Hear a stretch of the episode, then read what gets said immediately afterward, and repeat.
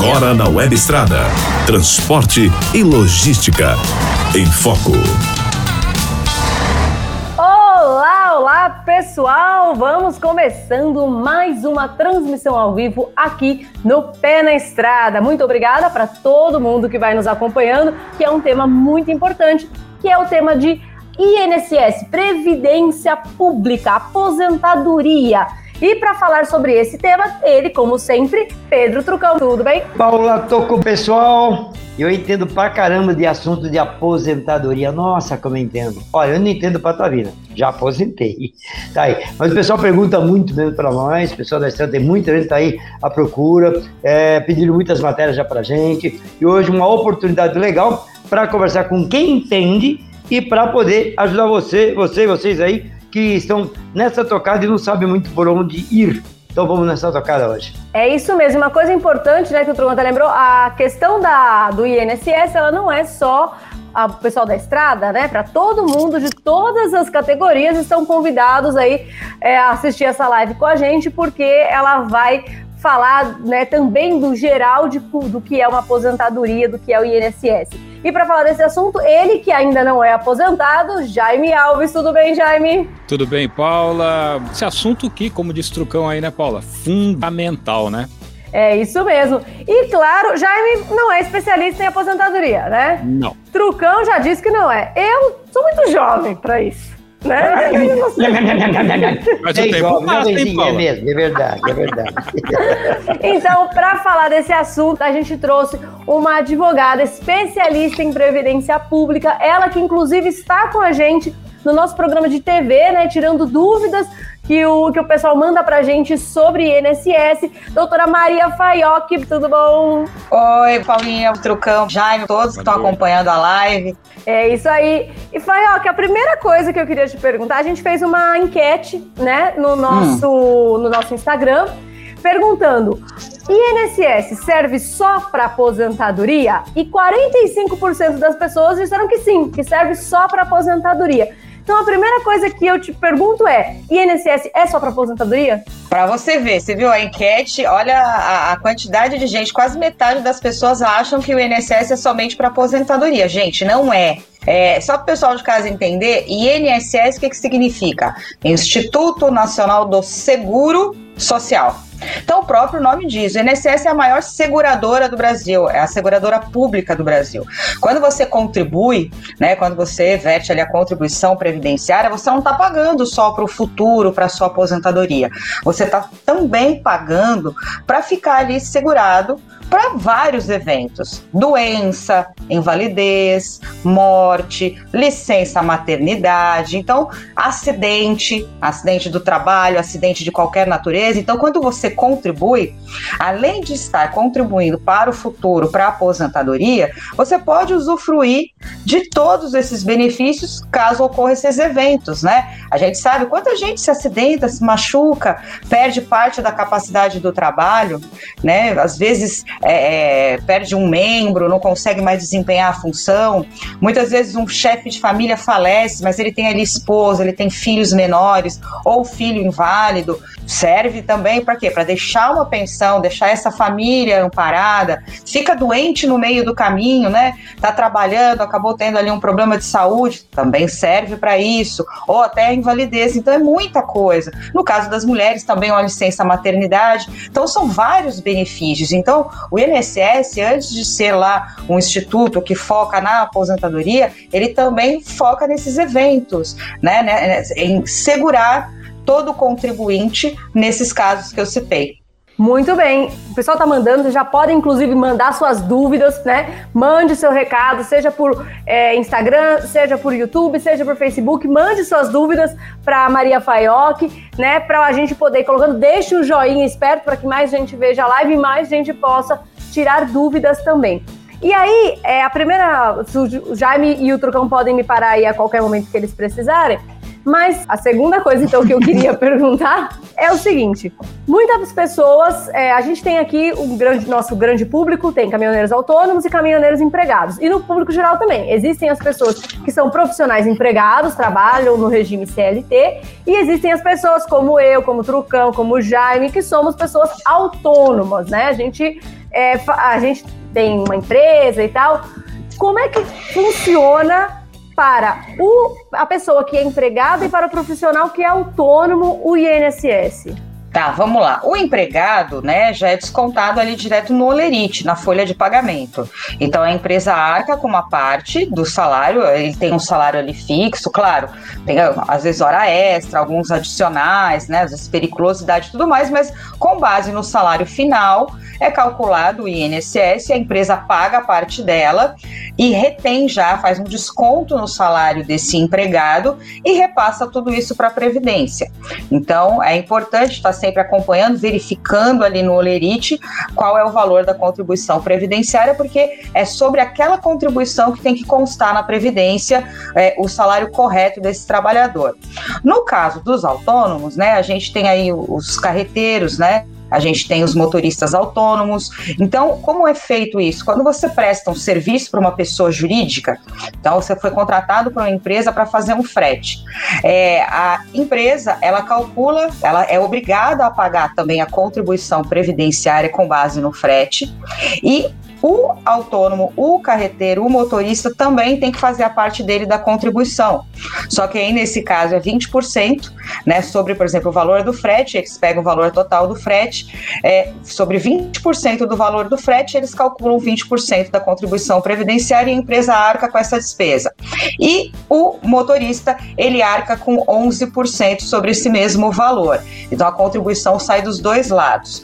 E é importante também destacar, para quem é autônomo, isso é muito importante, que eu já vi muita gente ter dor de cabeça com isso.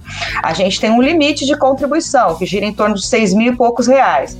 Só que muitas vezes, durante o mês, o motorista pega vários fretes ou, faz, ou presta vários serviços e acaba ultrapassando esse valor do teto previdenciário. Então é importante o autônomo, o carreteiro, ele prestar atenção nisso para não contribuir a mais e perder dinheiro. E quem contribuiu além do teto e perdeu dinheiro, na verdade não perdeu, se é dentro dos últimos cinco anos, ele pode pedir uma restituição. Então é muito importante fazer esse acompanhamento, né? Que às vezes na correria do dia a dia pega uma carga aqui, sai, vai para longe, vai prestando serviço, vai é, é, trabalhando e não presta atenção nisso. Eu já vi muita gente pagar mais e não precisar pagar mais. Como também já vi muita gente não contribuir e achar que está contribuindo e na hora da aposentadoria é, não ter a contribuição mínima necessária. Eu queria aproveitar essa pergunta que você fez e a resposta dela e, tem, e perguntar sobre o MEI, mas inclusive já tem aqui um, um o Saulo que já está perguntando também. É o Saulo Crisóstomo de Moraes. Ele pergunta: e os MEI, Fayok? MEI é o microempreendedor individual. Né? Individual. É da mesma forma? Aí que o autônomo? O, o MEI, o MEI é, é, é, uma categoria especial. O MEI, na verdade, foi criado para quê? Para trazer as pessoas que não contribuíam, que não pagavam impostos. Foi criada é, é, é esse microempreendedor, né, essa figura do microempreendedor, para que essas pessoas fossem estimuladas a contribuírem para a Previdência e pagar os seus impostos. Então, é, eles têm uma, uma contribuição diferenciada de 5%. E, e, essa contribuição diferenciada, ele tem também todos os direitos previdenciários, mas qual é a diferença? Ele aposenta apenas pelo salário mínimo. Então, quando você opta por contribuir como MEI, você paga pouquinho, claro, você está pagando ali seus impostos, a contribuição previdenciária, mas no futuro, Jaime, a pessoa vai ficar fadada a receber salário mínimo.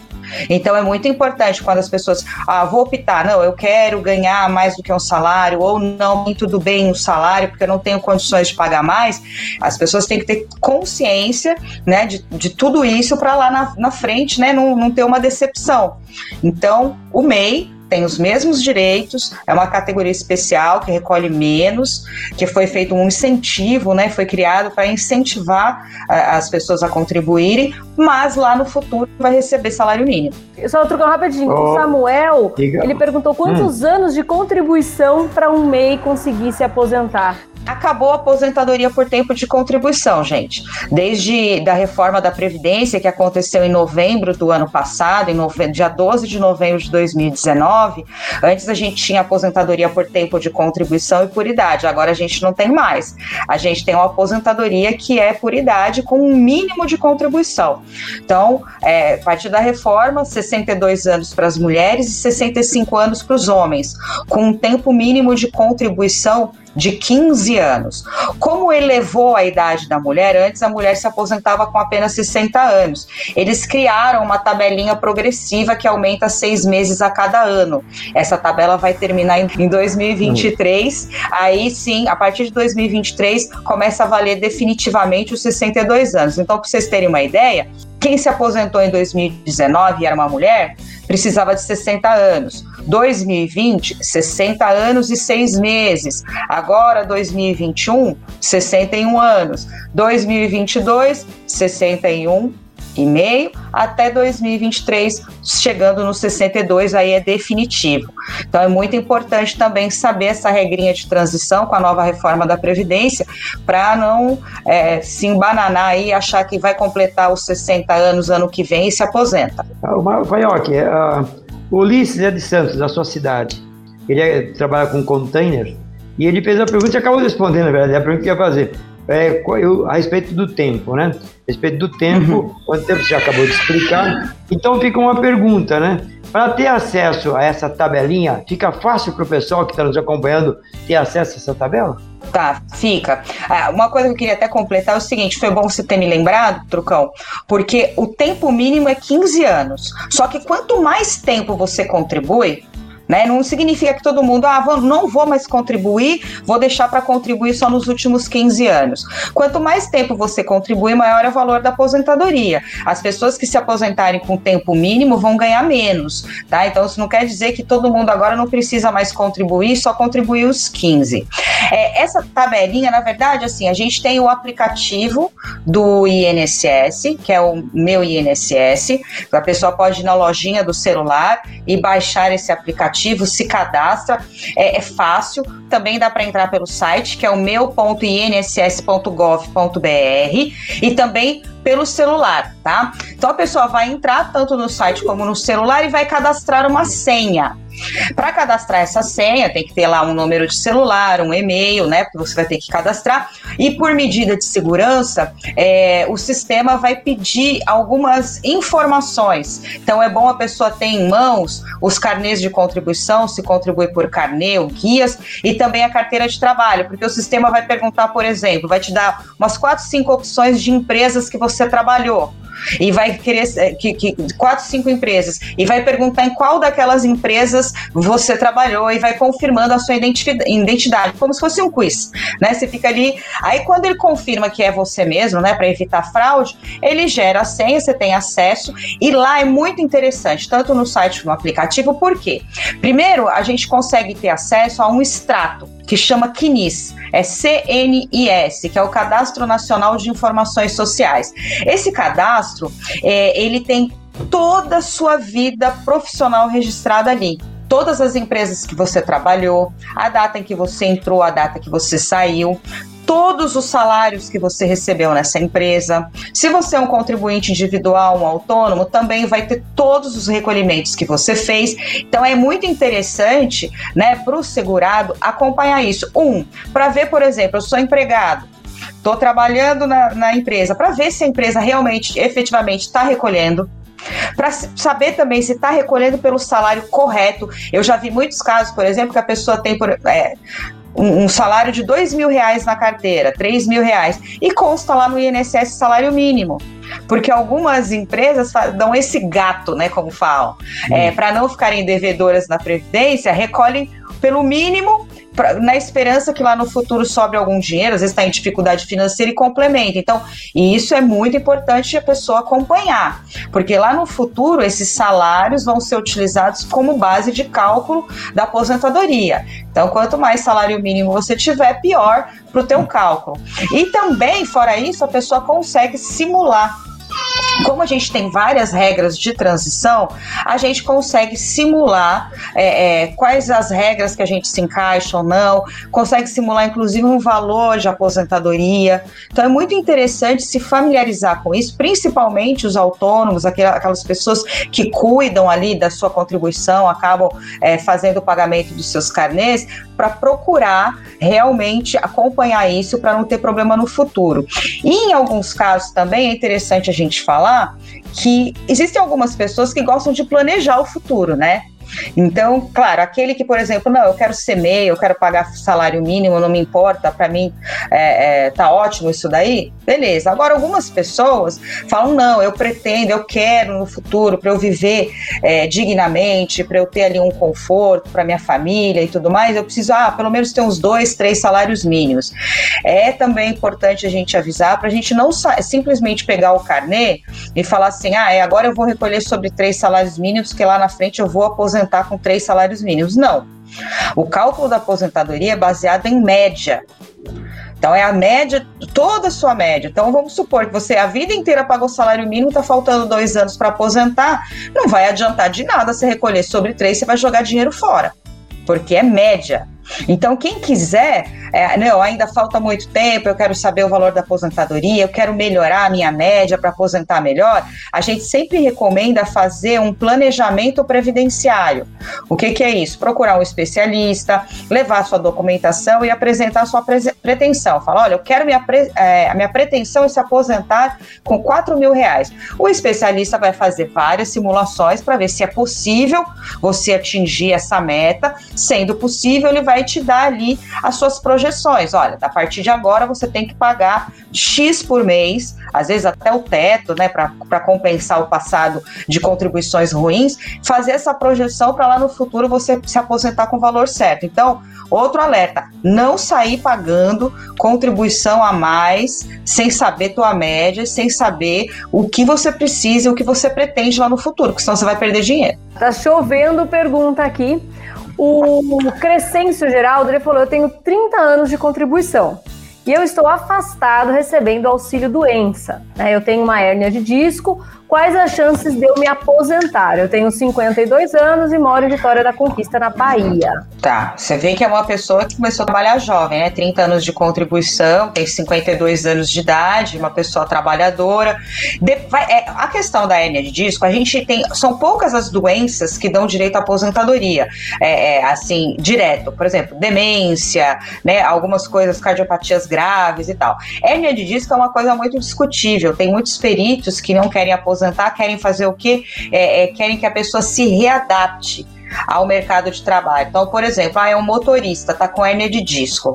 Ah, mas se eu readaptá-lo no mercado de trabalho, colocar ele para fazer uma outra função, então ele não aposenta, mas ele vai é, é, ser treinado para desempenhar uma outra função. Só que para isso acontecer, precisa ser feita uma análise muito bem detalhada. Né? A gente precisa saber, olha, ele é uma mão de obra especializada ou não, a idade, saber se é uma pessoa de uma idade avançada que o mercado de trabalho não vai reter, né, não vai absorver essa pessoa. É, a questão da escolaridade também é muito importante, então precisa ser feita é, é, uma análise muito aprofundada, não somente da doença, mas de todas as circunstâncias que envolvem esse trabalhador né? Questão de escolaridade, é, se, é, se é uma pessoa realmente especializada ou não, idade e tudo mais. Então a gente nunca consegue afirmar, olha, tal doença vai dar direito. Mas dependendo da profissão, grau de escolaridade, né, e todas essas circunstâncias que eu falei, ele pode sim pleitear aí uma aposentadoria por invalidez ou uma readaptação profissional. Inclusive, quando você fala de é, por invalidez, uma coisa que muita gente pergunta pra gente é: tem gente que é aposentado por invalidez, né, recebe a renda do INSS e aí quer aproveitar para fazer, por exemplo, um bico como motorista de Uber ou de táxi. Pode? Não, não. A, na aposentadoria por invalidez é expressamente proibido você trabalhar tá? Então, é, é, e é motivo de muitas denúncias e por isso muitas pessoas acabam tendo os benefícios é, cortados e até condenados a devolverem é, a aposentadoria por causa desse tipo de coisa. Porque o que, que é aposentadoria por invalidez? É, era um nome antigo né, desse benefício que hoje é o benefício por incapacidade permanente. É um benefício que a cada dois anos, inclusive, ele pode ser revisto para ver se a pessoa melhorou o estado de saúde, se recuperou. Então, há ali sempre um acompanhamento muito assíduo do, do INSS. Quando você se aposenta por invalidez, que é esse benefício por incapacidade permanente, você, o perito é, ele determinou assim: olha, você não pode mais é, trabalhar em nenhuma atividade. É, a gente não acabou de falar, um, é, dando exemplo, por exemplo, pessoas que podem ser readaptadas ao mercado de trabalho, né? Então, o aposentado por invalidez, ele nenhuma readaptação serve para ele. O estado é tão grave, né? A, a incapacidade é tão grave que ele não pode ser readaptado. Então, é muito importante é, saber disso. Voltou a trabalhar, mesmo que informalmente, por debaixo dos panos, a Previdência descobrindo isso, o benefício vai ser cancelado. Tem que tomar muito cuidado. É, ok. eu gostaria de saber, e a aposentadoria especial? Isso não existe mais para o caminhoneiro, porque então, não tem não, essa questão da insalubridade também? É, existe os enquadramentos, né? Tiveram algumas modificações, mas existe sim, porque a especialidade de, de, algumas atividades, elas nunca podem ser negadas, né? Existem pessoas que trabalham com, com, em situações de alto perigo, né? Em situações extremamente insalubres, penosas, né? Que são os três motivos de um benefício especial ou uma contagem especial. Então tem sim, e continua assim sendo reconhecido. Mas é importante, né? Legal você também falar sobre isso, porque algumas categorias que trabalham né, é, de forma perigosa, penosa ou insalubre, e só para diferenciar para as pessoas o que, que é, periculosidade é perigo, você trabalhar num ambiente que te expõe ali a qualquer momento, por exemplo, uma explosão, é, por exemplo, um segurança que trabalha armado, trabalha ali com, com, né, com arriscando a vida. A insalubridade é o quê? Trabalhar num ambiente que faz mal para sua saúde. Por exemplo, um ambiente de ruído, com produtos produtos químicos. E a penosidade é mais um pouquinho difícil de, de explicar, mas são aqueles trabalhos árduos, é onde há um desgaste físico muito grande, às vezes mental. Eu gosto sempre de dar o exemplo, por exemplo, de um cortador de cana, que ele trabalha ali, às vezes, horas e horas debaixo do sol, com um esforço físico tremendo, né? No extremo ali da, da, da, do limite físico, muitas vezes. Então, são esses três tipos. E sempre quem é, isso vale para quem é empregado, né? Você está expondo, você está ali prejudicando a sua saúde, é, se colocando em risco para dar lucro para alguém. Então, você sempre trabalha para uma empresa.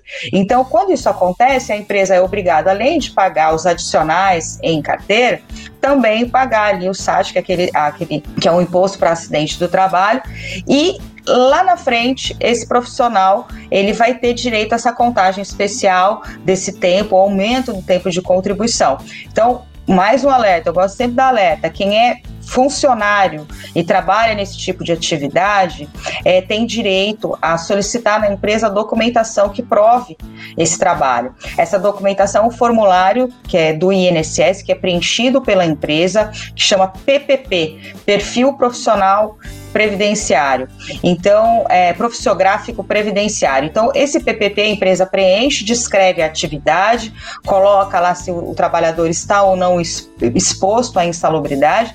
E eu sempre recomendo que a pessoa exija, no ato da demissão ou do pedido de demissão, é, solicite isso para a empresa. Por quê? Primeiro, ele fica contemporâneo aos fatos, né? Você está saindo da empresa, ele está ali atualizado até a data fim que você é, trabalhou nessa empresa. Segundo, a gente não sabe o futuro, né, Jair? Porque a pessoa, a empresa pode fechar, pode falir, pode acontecer um incêndio, sei lá, eu já vi tanta história nessa vida com relação a isso, e se perder essa documentação, e quando a pessoa lá no futuro for aposentar, ela vai procurar a empresa e não localiza mais, ou a empresa já perdeu todos esses documentos. Então, sempre que for demitido, trabalha nessas situações, pedir essa documentação, guardar para no futuro apresentar no INSS. Tá e aí só o motorista só de caminhão, no caso, e, e, ele não, antigamente ele era reconhecido, né, como insalubre. Sim. Hoje em dia não é mais automaticamente reconhecida a profissão de caminhoneiro, não, né? Aí é briga judicial. Algum, alguns tipos de transporte, né, carga, cargas perigosas, onde tem alguns profissionais, inclusive, são treinados para isso, né? É, é, a gente tem conhecimento desse tipo de, de carreteiro, de motorista que trabalha nessas condições. Aí a própria empresa, até pela atividade, né, pela, pela própria exposição, a notoriedade, que é uma coisa extremamente perigosa, já faz, já, já paga essa insalubridade para esses profissionais e, inclusive, já fornece toda essa documentação. É, mas para o restante das pessoas que ficam, os caminhoneiros ficam expostos a ruído, a poeira, é, até uma certa penosidade que muitas vezes a gente sabe, né, que ele ficou horas e horas ali é, é sem parar para poder cumprir prazo de entrega e tudo mais, é, é, é luta, é briga, porque para conseguir é bem difícil. Então, mas só para deixar claro, é só para o empregado. Para o autônomo, em especial, não, não tem. É, não tem. Porque o autônomo ele trabalha para si, ele coloca a vida em, a, em risco, a sua saúde, né, sendo prejudicada para ele, para ele ter lucro. Quando você trabalha dando lucro para alguém, então é essa pessoa que acaba assumindo a responsabilidade com relação a, a essa categoria especial. Muita gente perguntando, vou pegar aqui o do Alejandro Bottielli, mas muita gente com a mesma dúvida. Ele falou: trabalhei alguns anos atrás numa transportadora e descobri que ela deixou de pagar meu INSS vários meses. Isso já tem alguns anos, o que eu faço? Muita gente falando exatamente isso, que a empresa descontou, mas não fez a contribuição. ele, ele, fala se ele fala se ele é autônomo ou se ele era empregado. Falou que trabalhou empregado. Mas eu dou, eu dou a resposta para os dois casos, porque vai ajudar muita gente. Olha, quando você é trabalhador registrado, CLT, tá? É, a obrigação de reter e recolher é do seu empregador. Então a lei fala que o funcionário ele não pode ser responsabilizado por uma coisa que ele não tem acesso. Ele não pode chegar lá no banco e ver, olha, eu vim pagar meu INSS, eu sou empregado. O banco não vai aceitar, porque não existe nem essa possibilidade. Né? É, é o, o, a contabilidade da empresa, é o contador é que faz todos esses cálculos, emite a guia e paga. Então, como essa responsabilidade ela é do patrão, se eventualmente lá no futuro for verificado que não foi contribuído, o INSS não pode transferir essa responsabilidade para o segurado, para o funcionário. Ele é obrigado por lei a aposentar essa pessoa, mesmo sem as contribuições terem sido é, é, recolhidas. Só que o que acontece na prática é que o INSS não faz isso. Ele puxa no sistema, não recolheu, dane-se. Ele nega a aposentadoria e aí o, o, segurado, coitado, que lute, que entre na justiça, invocando inclusive essa legislação que eu falei, e vai ter briga. No caso do autônomo, vamos supor que é um autônomo que presta serviços para uma pessoa jurídica. A lei também fala que é essa pessoa jurídica é que tem que reter e recolher. Então a responsabilidade também saiu da mão desse autônomo e passou para a empresa. Só que ele não tem a carteira de trabalho para provar que ele trabalhava. Então, o que, que ele tem que fazer? Ele tem que guardar os recibos, contrato de prestação de serviços, notas de frete, tudo que ele tiver. Tudo porque lá na frente. E fazer aquilo que a gente deu a dica anterior, né?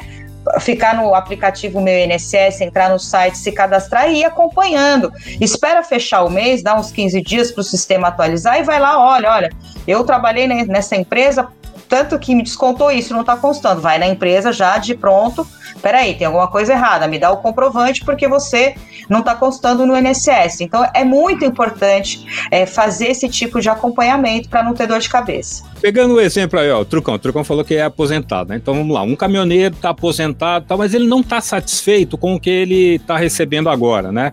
Vamos supor, ele se arrependeu e falou, poxa, eu poderia contribuir um pouco mais tem como eu voltar, eu desaposentar e contribuir para depois, lá na frente, ainda tô com saúde, poder receber uhum. depois lá na frente? Tem uhum. como?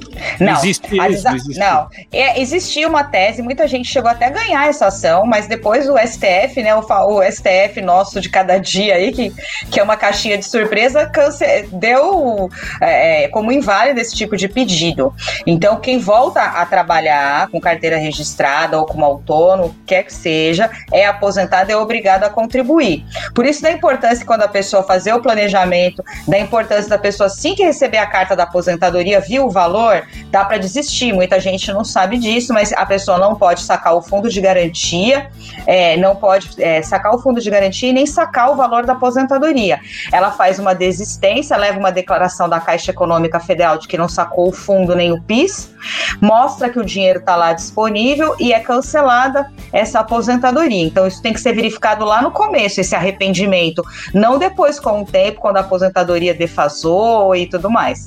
E uma coisa, você acabou de falar de, algum, de algumas aposentadorias, pode chamar até de especiais, e uma delas você falou é que quando uma pessoa trabalha em situação é, difícil, por exemplo, alguém que trabalha com, é, no ambiente empoeirado o tempo todo. Existem os caminhoneiros que trabalham dentro de uma mina, né? ou dentro de uma mineradora. Então, a mineradora uhum. só faz o trecho interno ali, é, todo o tempo dele trabalha ali dentro. Então, é poeira o tempo todo. Tem muitos, muitos caminhoneiros que trabalham nesses locais que são funcionários da empresa que explora aquilo ali. Mas tem muita gente que é terceirizado. Esses terceirizados, eles são contratados por, por alguém, fica lá um mês, dois, três, um ano, dois ou quatro, depois sai para outro lugar, por volta e continua ali. Quem contrata esses caminhoneiros que trabalham nessa condição, essa pessoa está, está sujeito a sofrer um processo ou coisa do gênero desse motorista mais tarde? Pode acontecer isso? Eles solicitar um, uma, uma aposentadoria especial? Pode, pode. Aí é uma questão até trabalhista, porque quando você terceiriza o serviço, o, quem está terceirizando o serviço, ele, ele é corresponsável com aqueles contratados da empresa terceirizada.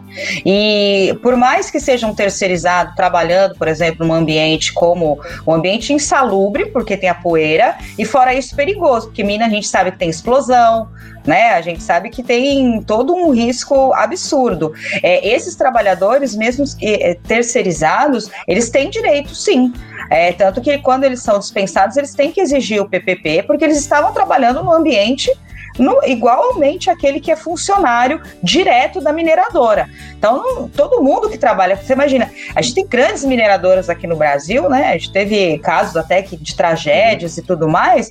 Quantas empresas terceirizadas estavam ali dentro? A responsabilidade principal é da, da por exemplo, da mineradora, e essas terceirizadas são também responsáveis e têm que pagar tudo normal, os adicionais é, de, de insalubridade, de periculosidade, fornecer o PPP para que esse funcionário lá no futuro se aposente mais cedo por conta de estar trabalhando nesse ambiente. É tudo igual.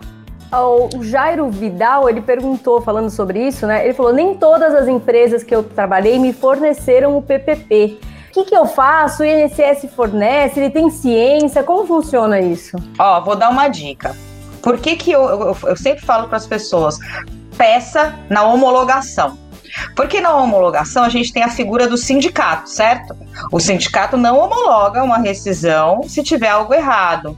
Então, como quando você apresenta e fala, olha, eu trabalhava em condição especial, eu trabalhava em condição especial, tá aqui, ó, meu elite, tal, tal, tal, então eu quero meu PPP. Então o sindicato vai bater a perna lá, vai brigar e se, se, se a empresa não fornecer, com certeza a empresa vai, vai ter ali uma dor de cabeça muito grande, então ela acaba fornecendo no ato da, da rescisão. Ah, agora perdi, Maria, não tem jeito, a empresa é, é, fechou, aí já é um trabalho bem maior. Porque, primeiro, se você se a empresa fechou, você vai ter que é, achar o famoso, lembra do antigamente falava guarda-livro, né? Ou o contador, ou o representante legal dessa empresa que ficou com a documentação para tentar obter esse PPP. Algumas grandes empresas, quando elas fecham, elas já emitem por categoria, por, é, por profissional, dentro da empresa e arquiva isso no próprio sindicato. Então, um caminho também é ir no sindicato para verificar se o PPP genérico, que a gente chama, né, que ele coloca lá do porteiro até a, a, a sei lá, um diretor. Então, todo mundo, eles vão mostrando como é o ambiente de trabalho, faz um PPP é, e um laudo é, um laudo é, abrangendo todos os funcionários, faz o encerramento e é, é, arquiva isso no, no, sindicato. Também é uma possibilidade. E aí, fora isso, se não localizar a empresa, não tem no sindicato, aí a gente tem ainda uma possibilidade, que aí é uma possibilidade mais difícil também, de achar um laudo emprestado, um, PP, um laudo ou um PPP emprestado. Por exemplo, você descobre que tem um amiguinho, um amigo que trabalhou com você na empresa na mesma época, na mesma função, a gente tem como ver na carteira de trabalho dele, na sua carteira, que realmente vocês trabalhavam juntos na mesma função e a gente pede prova emprestada, que chama. Eu pego dele e falo: olha, a empresa fechou, não localizou e não tem jeito, só que eu tenho um colega de trabalho da mesma época, mesmo cargo, que tem isso, e aí um juiz ele pode aceitar isso como prova emprestada. É, tem mais perguntas aqui. A Débora Rampinelli, ela perguntou qual que é o código do INSS para um, complementação do autônomo, para ele complementar a sua, a sua contribuição, né? Talvez assim, se não é suficiente o que as empresas estão fazendo. E o Neto Nunes, ele falou: eu tenho uma empresa do Simples. Como é que é? Quanto tempo eu tenho que contribuir? É a mesma coisa. Tá, o Neto é a mesma coisa. O fato dele ser um empresário, é, ele vai contribuir do mesmo jeito que uma pessoa de CLT, do que um autônomo. O tempo de contribuição mínimo e a idade é igual para todos, desde o MEI, do empresário, do CLT, do cooperado, do autônomo, todo mundo se aposenta do mesmo jeito. A forma de contribuição que é diferente né? O MEI paga menos, o autônomo ele tem que pagar de acordo com o que ele recebe no mês, o empregado ele paga de acordo com o salário, então a forma de contribuição.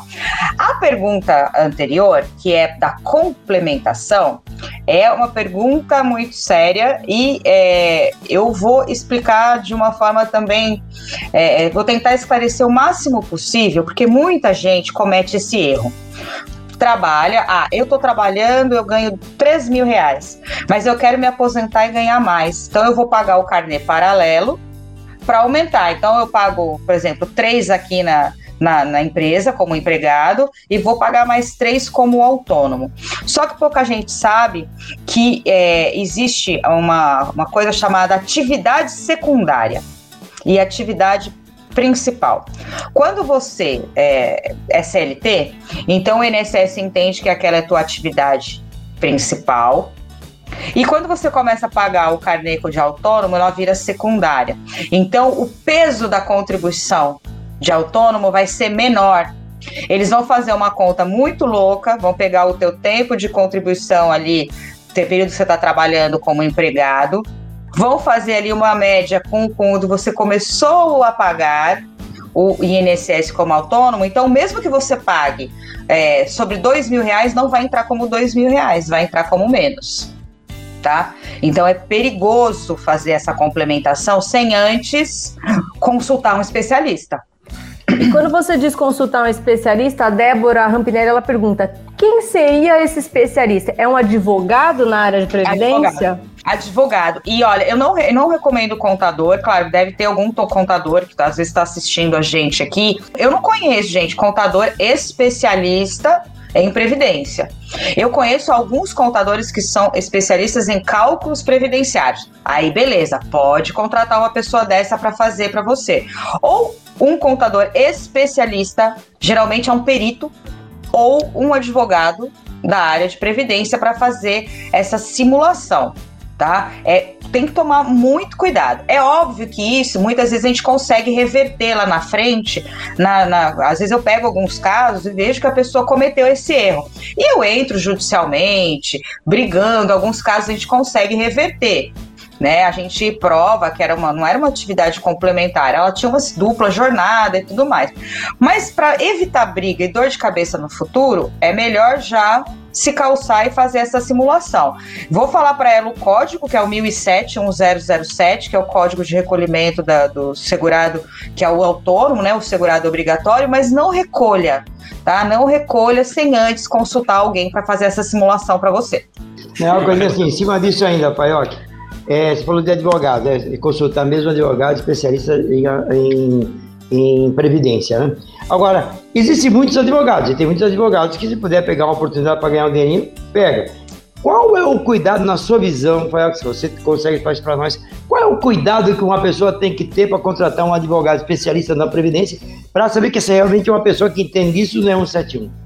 Ó, primeira coisa, sempre que você vai contratar um advogado que você não conhece, que não é por indicação, eu, por exemplo, eu contra, eu, apesar de eu ser advogado, eu contrato advogados também para outras áreas, né? Às vezes na civil, família e tudo mais. Eu sempre procuro, por já conhecer como é o meio, eu sempre procuro indicação.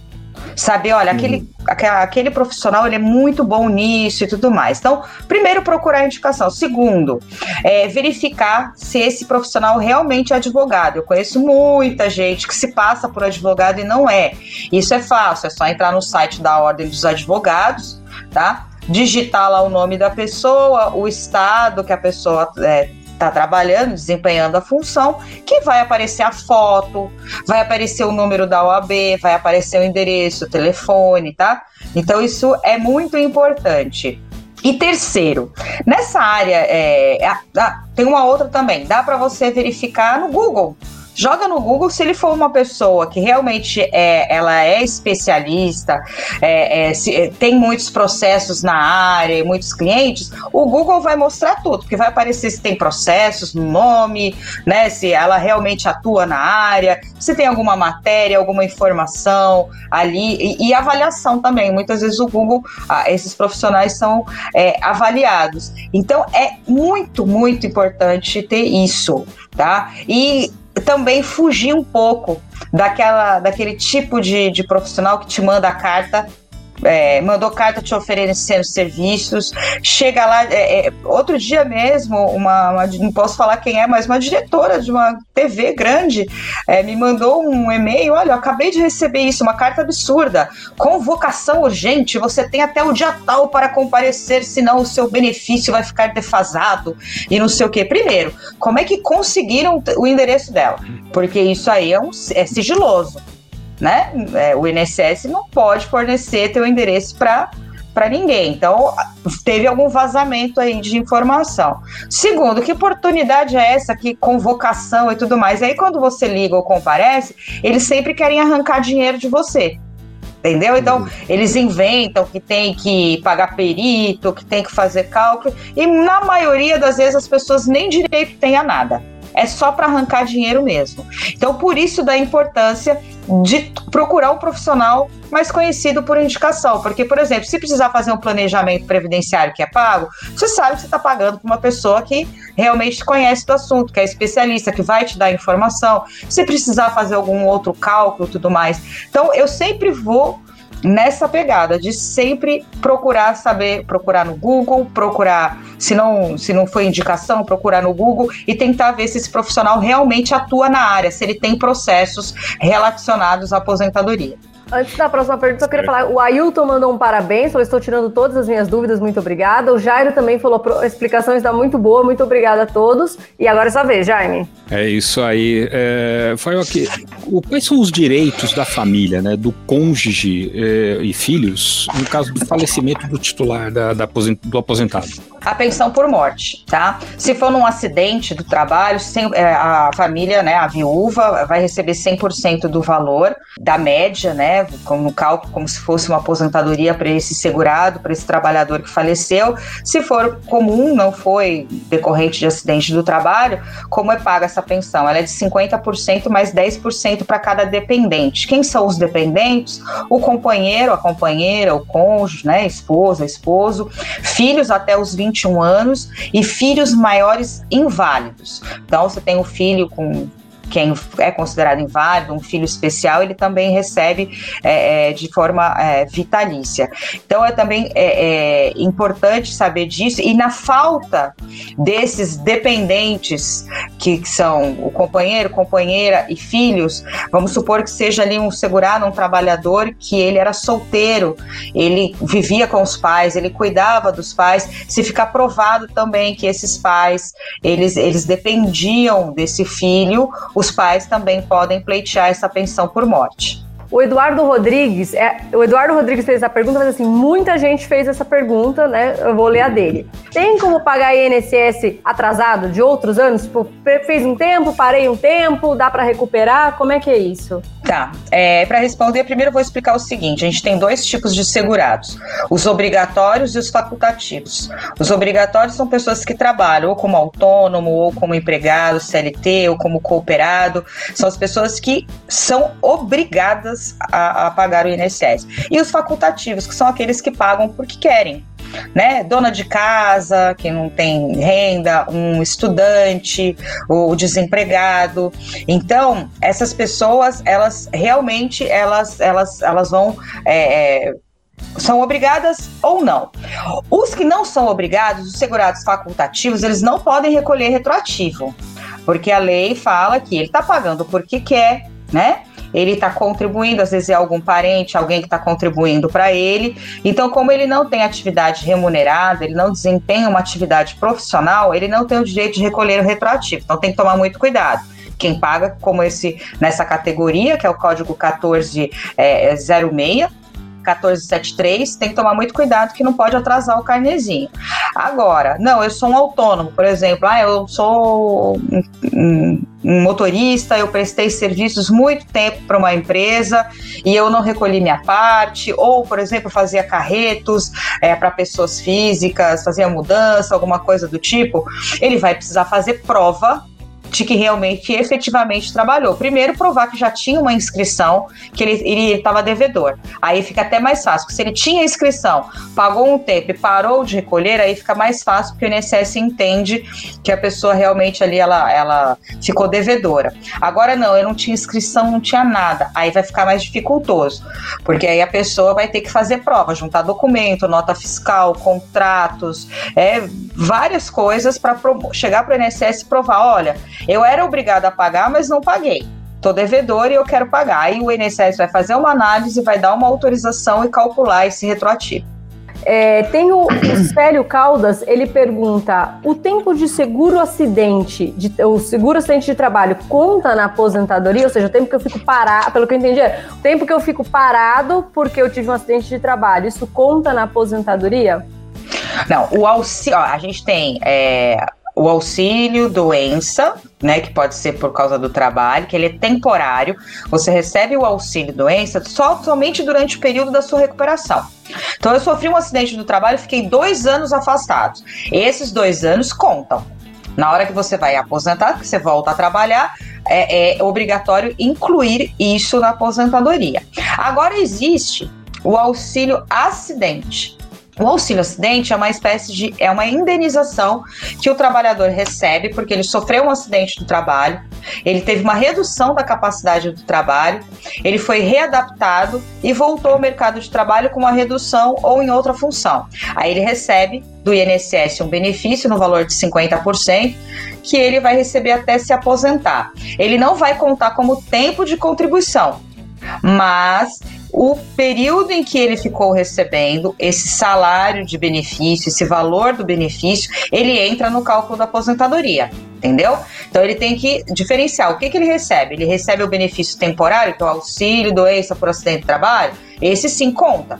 Conta o tempo e o valor recebido. Não, eu recebo o auxílio acidente, que é a indenização, conta o valor, mas não conta o tempo. O Alejandro ele, perguntou o seguinte: ele falou, eu fiquei desempregado como carreteiro e agora eu quero me tornar agricultor. Como é que isso funciona no meu INSS?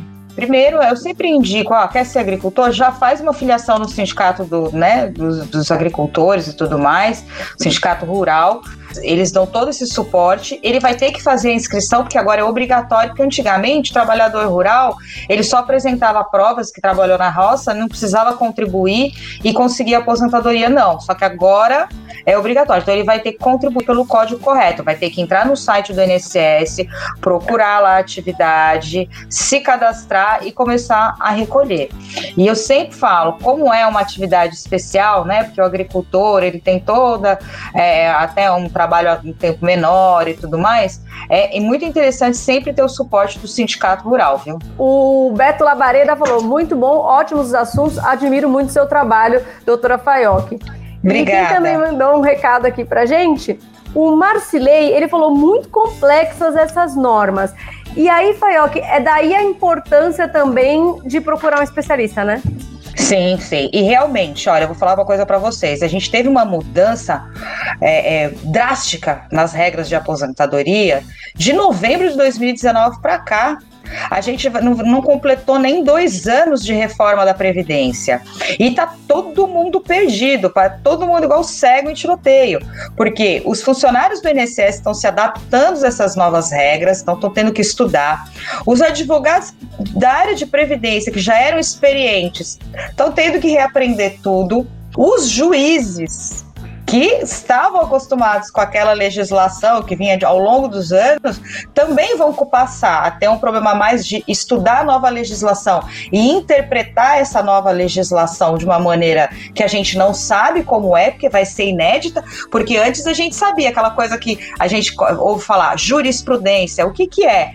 O jurisprudência é o entendimento majoritário. Então a gente sabia, olha, esse caso aqui de previdência, se, se pegar esse caso, com certeza a jurisprudência essa vai ganhar ou perder, porque a gente já tinha um histórico, a gente já tinha as decisões antigas da nossa lei já tudo muito consolidado. Agora não, vai ser criado, vão ser criadas novas jurisprudências, né? Porque a lei mudou, vão ser novos casos, novas situações. Então tá todo mundo muito perdido. Então não é o momento de fazer bobagem, sair recolhendo à toa sem saber o valor correto.